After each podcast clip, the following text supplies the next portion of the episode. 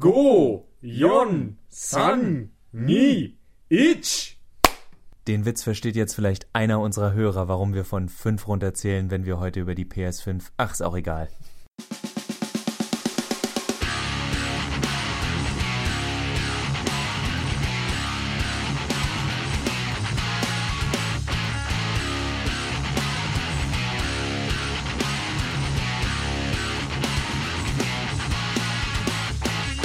Hallo und herzlich willkommen im Jahr 2020, Klammer auf, jetzt mit mehr Zukunft, Klammer zu. Wir von Mehrspieler, jetzt schon Max. Ja, und mehr Nostalgie. Mindestens ein Jahr mehr als letztes Jahr. Stimmt, weißt du noch damals, 2019, als, äh, ja, irgendwas mit Epic Game Store vielleicht? Und, äh, Xbox Series X, die angekündigt wurde, schon mal unter dem Namen. Die PS5 ja, auch gerade noch so. Also, ja, so viele Sachen, auf die wir uns freuen und über die wir so halb heute reden wollen, beziehungsweise die wir ganz, ganz clever und journalistisch bourgeois äh, als, als Aufhänger benutzen, wie man so schön sagt, Johannes. Ich verstehe jetzt nicht, wo das Bourgeois da reinkommt, aber ja gut, machen wir. Weil einer von uns beiden den ich sag jetzt mal, Handle mehr oder minder besser Nerd hat. Ach so, witzig. Genau, wir wollten mit euch reden darüber, dass es im neuen Jahr 2020 nicht so viele News gibt, außer dass Sachen später erscheinen werden. Unter anderem das Remake von Final Fantasy VII, Cyberpunk 2077 und dass Sony auf der E3 2020 wieder keinen Stand haben wird. Und das Ganze mit den Verschiebungen A ist inzwischen langsam, wir sagen das seit Jahren, eine Gegebenheit. Der Ersttermin eines AAA-Spiels wird nicht eingehalten, wenn wir jetzt mal so Sportspiele außen vor lassen, die natürlich auch hohe Produktionskosten haben können und gerade auch Lizenzkosten mit den ganzen Sportlergesichtern, bla bla bla. Aber wir reden von sowas wie dem neuen Last of Us, dem neuen Doom, dem neuen Cyberpunk und und und. Da sind, da darf man das erst, das Erstdatum ist so ein, oh cool, dann im folgenden Halbjahr wird es wahrscheinlich folgen. Das war bei Red Dead Redemption so, das war bei unglaublich vielen Spielen in den letzten Jahren so. Ist nichts Schlimmes, gleicht sich am Ende alles aus. Da, wo wir Cyberpunk bekommen hätten, könnt ihr jetzt Doom Eternal spielen, das schon im letzten Jahr, glaube ich, hätte rauskommen sollen. Und ja, es gibt auf jeden Fall genug zu spielen. Die großen Titel bleiben da. Mich würde auch nicht wundern, wenn Cyberpunk dann nochmal diesen berühmten Monat verschoben wird. Cyberpunk wurde ja jetzt tatsächlich äh, ich glaube, das ist ein knappes halbes Jahr, dass es verschoben wurde, von März auf September oder so. Und bei Final Fantasy 7 Remake haben wir so eher ein Zeitfenster wie damals bei Final Fantasy 15, nachdem dieses Spiel ja schon mehrere Male nur so ein TBA oder ein Jahr bekommen hat und dann nochmal zwei Monate diese Polishing and Feintuning äh, Wochen verschoben wurde. Das gleiche haben wir auch bei jetzt eben Final Fantasy VII bei Marvel Avenger, Marvels Avengers. Da wurde das gleiche Statement. Es ist wahrscheinlich die letzten Bugfixes, dass man das Ding nicht komplett äh, kaputt rausbringt. Hallo, äh, Wrestling-Spiel, dessen Name ich nicht näher nennen will. In dem Sinne ist das kein neues Thema, aber was dann natürlich mit aufkommt bei dem Ganzen, oh, jetzt muss doch nochmal was gemacht werden oder uh, war mehr als wir dachten. Und das heißt natürlich, dass was für eine Zeit ist, Johannes? It's Crunch Time, Max. Verdammt, ich wusste, ich hätte Time sagen sollen, so von wegen wie Hammer Time. Na, ich hab's versaut. Egal da kann Johannes auch gleich weiter ansetzen, weil das sein großes Herzthema ist. Ich meine, meins ist es auch. Wir sind beide nicht äh, Riesenfans von, hey, habt ihr Lust, euch tot zu arbeiten? Ja, bisschen paradox, weil wir beide Japan toll finden, aber nicht alles an Japan. Das heißt ja nicht, dass wir Fundamentalisten sind. Aber das heißt natürlich, dass wieder ins Gespräch kam, bei CD Projekt zum Beispiel, uff, ja, natürlich ist da auch mehr zu tun, bla bla bla, Neulinge müssen erstmal Verständnis dafür bekommen, wir sind sehr passioniert, wir stecken hier sehr viel Herzblut rein. Das ist schön und gut, aber wir haben trotzdem sowas wie Arbeitsgesetze und die Games-Branche sollte bitte eher irgendwie zusehen, dass sie Arbeitgesetz, Arbeitgebergesetze und Arbeitnehmergesetze mit ihren Produkten in Einklang bringen. Dazu werden wir auch noch gleich was auf der anderen Seite sagen. Auch, was ich eben gesagt habe, Marvels Avengers und Final Fantasy VII 7 Remake mach, machen wir uns nichts vor, in diesen fünf Wochen mehr. Klar, bis zu diesem Zeitpunkt wird da auch gecrunched, was das Zeug hält. Man versucht es halt nicht an die Öffentlichkeit kommen zu lassen oder nur bei 60 Wochenstunden und nicht bei 80, 90, 100 Wochenstunden zu halten. Ja, also was mich daran stört, ist, es ist halt wieder diese alte Diskussion. Es wäre voraussehbar gewesen. Ich glaube, keiner würde sich stören, dass jetzt Cyberpunk 2077 von April auf September verschoben wurde. Und wer sich daran stört, für wen das ein total dickes Ding ist, Leute, ernsthaft, es sind Spiele. Es ist nicht mal nur, es sind Spiele, sondern wenn irgendwas noch nicht da ist, dann ist es noch nicht da. Wollt ihr bei eurer Arbeit totgeprügelt werden, nur weil das Formular erst am Mittwoch da sein kann dann am Dienstag? Und wer mir jetzt kommt mit, also ich hab meine Sachen immer pünktlich, äh, habt ihr schon mal in einem größeren Projekt ein Videospiel ist nicht, wo man seine eigene Arbeit macht? Gibt's bestimmt viele von euch, aber Projektarbeiten verschieben sich fast immer. Es ist ein halbes Wunder, wenn diese Sachen eingehalten werden. Oder, das muss ich euch leider so sagen, weil ich selber in diesem Bereich schon gearbeitet habe und arbeite, eure Deadlines waren dann einfach tatsächlich mal gut gesetzt. Und Deadlines sind normalerweise dafür gesetzt, dass man mindestens einmal sagt, so, jetzt gebt ihr euch aber mal Mühe und macht mal schneller. Wir hatten jetzt Deadline und die nächste Deadline muss es aber sein. Womit der Ausdruck Deadline irgendwie seine Ausdruckskraft verliert, weil nix ist dead. Es muss ja irgendwie doch noch raus. Das Problem bei, bei Softwareentwicklung ist, das ist ja wesentlich komplexer vielfach als, weiß ich nicht, mal so ein Auto zu bauen oder sowas. Das sind hochkomplexe äh, Vorgänge, Programme, die da geschrieben werden mit Millionen und Abermillionen an Codezeilen. Die kann man nicht mal eben einfach so durchgehen und gucken, ob da was falsch ist. Insofern ähm, ist es schon verständlich, wenn man, wenn man sich dann Mühe geben will. Äh, und ich denke, bei Cyberpunk 2077 wird viel Bugfixing dabei sein, weil man eben weiß, Bethesda gibt es trotzdem noch und sich neben nicht dieselben, denselben Kram quasi antun möchte. Beziehungsweise den gleichen Kram wie bei Witcher 3. Day One Patch. Das Spiel konnte bei vielen Spielern nicht über das Intro-Video rauslaufen und muss, man musste auf den nächsten Patch warten, damit man das Spiel überhaupt spielen konnte. Solche Sachen. Ganz kurz noch, nur falls wir diesen einen Hörer haben, Johannes hat gerade ein schönes Beispiel gebracht mit dem Auto bauen. Denn das Auto bauen ist wie Kopien von dem fertigen Spiel machen. Ihr könnt es vergleichen mit der kompletten vorher Ingenieurs- und Architekturphase von, wie bauen wir dieses Auto? Und das wird nicht mal eben in der Blaupause gemacht. Da vergehen viele, viele Monate, bis das fertige äh, Konzept für dann dieses neue Auto steht. Und so ist das auch bei Videospielen. Und wenn dann man an einen Punkt kommt, sagt, wir haben jetzt eine Weile in diese Richtung gemacht und dann nach einigen Monaten gemerkt, Mist, das geht gar nicht oder das bringt uns gar nichts. Dann, wenn man Pech hat, wird man so weit in den Milestones zurückgesetzt, dass es wieder heißt, wir haben gerade zwei, drei Monate Arbeit verloren und niemand garantiert uns, dass wir in den drei Monaten in der neuen Richtung genauso schnell sind wie mit der anderen Richtung.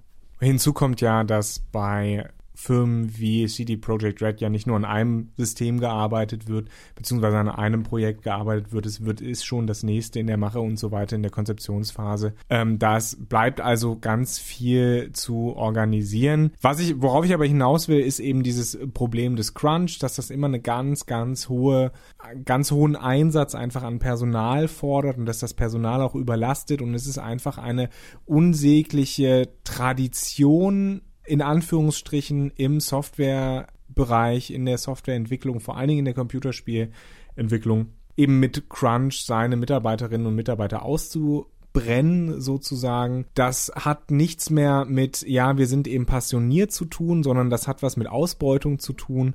Und das ist einfach ein Problem, das sich durch eine bessere Projektplanung, das ist, ist ein Problem, das sich durch andere Ansprüche der Unternehmensleitung einfach anders oder und besser managen lässt. So, so würde ich das einfach sehen. Und die, diese Begründung, wir, wir fußen da auf einen GameSpot-Artikel, der auch zwei Leute von, aus der, aus der Führungsetage von CD Projekt Red zu Wort kommen lässt, beziehen wir uns darauf, was diese Leute sagen, zeigt halt, es gibt relativ wenig Einsehen, dass Crunch nicht sein muss. Und die Aktionäre falls wir die nicht genannt haben. Die sind dann natürlich auch ein großer, großer Druck im Rücken, die sagen, wir wollen den Gewinn aber in dem und dem Quartal. Jetzt fragt ihr euch dann aber bestimmt auch, ja, Crunch hin und her, aber haben die nicht am Anfang einen blöden Witz mit der PlayStation 5 gemacht? Was hat es denn jetzt damit zu tun? Nun, wir haben eine neue Konsolengeneration. Wir haben wieder neue technische Möglichkeiten. Raytracing soll ein Ding werden was jetzt erst möglich ist, weil wir so viel berechnen können an Daten. Und ich mir denke, super, der Aufwand wird also noch größer bei Spielen. Das heißt, dass potenziell noch mehr Arbeitsstunden in so ein Spiel reingesteckt werden sollen, die aber im Bestfall, wenn es nach uns Gamern und den Aktionären geht, in nur halb so schneller Zeit konzipiert werden. Und jetzt heißt technischer Fortschritt ja auch, dass viele Sachen leichter gehen. Viele Sachen lassen sich auf der PlayStation 4 schon leichter machen als auf der PlayStation 3, auf der Xbox One leichter als auf der Xbox 360 und so weiter und so fort. Und stattdessen werden Spiele immer komplexer gemacht. Und wir sind an einem Punkt, wo ich mich ernsthaft frage, warum eigentlich und welche Spiele haben tatsächlich die Berechtigung, so komplex zu sein? Dann werden mir Leute kommen mit ihrem, äh, wie hier, Herr der Ringe, Spiel mit dem Nemesis-System. Oh, das ist so anstrengend, das ist doch total cool, wenn es sowas gibt. Ja, ist es. Jetzt kommt Ubisoft und sagt, äh, Watch Dogs Legion. Jeder der Charaktere hat einen eigenen Background und eine eigene Persönlichkeit. Hey Ubisoft, ich wette, ich werde mich an keinen von diesen Charakteren erinnern können, weil ihr selten gute Charaktere schreibt. Besonders wenn sie wahrscheinlich alle ausgewürfelt wurden, weil man nicht 5000 Charaktere für ein Spiel schreibt. Aber das nur so anbei. Ich hoffe, das kriegen wir am Ende gut mit der Lautstärkeregelung hin. Viel Spaß, Johannes. Johannes muss schneiden. Und da frage ich mich, dass bei vielen Spielen, die ich dann aber sehe, hast du eine Open World und die ist einfach leer. Also gerade japanische Studios tun sich derzeit noch schwer, immer noch mit diesem Open World. Okay, wir haben hier jetzt eine große Open World, äh, da ist aber eigentlich nichts drin. Du hast nur viel Weg, den du laufen kannst von A nach B. Und wenn wir ehrlich sind, gucken wir uns ein Spiel wie Fallout 4 an und denken auch, da ist sehr viel Raum in diesem Spiel, den ich glaube ich nicht für Spielspaß gebraucht hätte. Aber hey, fühlt sich ja echt und toll und realistisch an, wenn ich 15 Minuten brauche, um von A nach B zu laufen. Nein, es ist immer noch unrealistisch und es macht keinen Spaß. Entweder oder. Aber das ist eine Kontroverse für eine andere Folge. Vor allen Dingen, wenn wir, wenn du gerade Realismus in den Raum wirfst. Wir spielen ja Spiele eben, um nicht Realismus zu erfahren. Spiele sind Eskapismus. Äh, weiter bitte. Also die Frage ist, was will ich denn tatsächlich in so einem Spiel erreichen und macht eine große Karte tatsächlich, äh, eine große begehbare Karte ohne Hubs tatsächlich bessere Erzählung? Ich denke, ein sehr spannendes Spiel in der Hinsicht wird zum Beispiel, falls es denn, ich glaube nicht, dass es 2020 rauskommt, wird aber für mich zum Beispiel Elden Ring, wo Miyazaki ja bereits gesagt hat, sie möchten diesmal eine Open World, weil das noch eine viel, äh, weil das für die Immersion des Spielers noch äh, noch besser ist, weil er sich dann leichter in dieser Welt verlieren kann. Und ich mir denke, ja, bestimmt, aber wir haben genug Beispiele, bei denen wir im Endeffekt merken, die Karte ist inzwischen so groß, dass mir eigentlich komplett egal ist, wo ich da langlaufe. Ich lauf da, ich fahre da einmal lang und denk mir, ach, ist das hübsch. Und beim fünften Mal denke ich mir, ja, ist hübsch, aber warum muss ich jedes Mal so weit gehen, beziehungsweise ich reite da nie wieder lang oder fahre da nie wieder lang, weil Fast Travel. Lieber 30 Sekunden Ladebildschirm als wieder 10 Minuten von A nach B, denn I've got things to do. Ich glaube auch, dass diese, diese Megalomanie dieser Größenwahn ähm, nicht nur daran liegt, dass wir diese technischen Möglichkeiten haben und sie eigentlich besser nutzen könnten dafür, sondern auch ein Grund mit ist für diesen vermehrten Crunch, äh, um nochmal kurz das, äh, das wieder aufzugreifen. Ne? Also, dass wenn wir einfach kleinere Welten und stringentere Erzählungen hätten und nicht diesen, diese riesige Welt, die gefüllt werden muss, dann würden wir auch, glaube ich, nicht dieses Problem des Crunch so in der Art und Weise haben. Es bleibt aber natürlich, äh, weil du ja die Technik angesprochen hast, wir haben diese neue Konsolengeneration und es sollte ja eigentlich dazu dienen, vielleicht mit einer besseren Grafik zu kommen oder mit interessanteren Spielen, mit, weiß ich nicht, einer umfangreicheren Darstellung. Keine Ahnung, was man mit Technik noch machen kann, als wir gehen näher an die Realität. Was bringt es das? Warum, warum müssen wir unser, unser tägliches Leben simulieren in einem Videospiel? Ich meine, wir spielen ja auch Dungeons and Dragons und nicht äh, Households and Tax Reviews. Und wir hatten ja jetzt auch wieder ein paar Jahre vom Uncanny Valley. Gut, wird die Leute geben, die sagen, ja, genau das wollen wir, wir wollen weg vom Uncanny Valley. Die Frage ist, wollen wir das tatsächlich, weil ziemlich viele Videospiele, wir können das noch gar nicht einschätzen, weil na, jedes Videospiel spielt immer noch damit, dass die Charaktere irgendwie wie Videospiele Charaktere aussehen. Selbst ein äh, selbst ein Death Stranding hat seine Charaktere dann ja doch so weich gezeichnet, dass sie, auch wenn es die richtigen Gesichter von Schauspielern sind, in vielen Szenen sie dann doch wie Videospielcharaktere wirken. Übrigens, der schönste Effekt, wenn du bei Death Stranding kannst du ja so äh, Gesten machen, winken und alles mögliche. Und das sind die Sachen, wo man sich denkt, ach du Scheiße, das ist eine Todesmaske von Norman Reedus, die diese Polygonfigur trägt, weil da nichts im Gesicht passiert. Das Gesicht ist absolut tot, weil für diese paar Bewegungen keine zusätzlichen Emotionen im Gesicht stattfinden. Also auch wenn das Spiel das schon sehr gut macht, äh, sind das eher immer so uh, Szenen, wogegen dann die Bewegtszenen immer mit Effekten und dergleichen arbeiten. Zum Beispiel bei Troy Baker ist das toll gemacht in dem Spiel. Ich werde nicht spoilern, aber er wirkt immer. Ich habe nie das Gefühl, das ist wirklich Troy Baker, sondern das ist eine Videospielfigur, die basierend auf dem Aussehen von Troy Baker geschaffen wurde.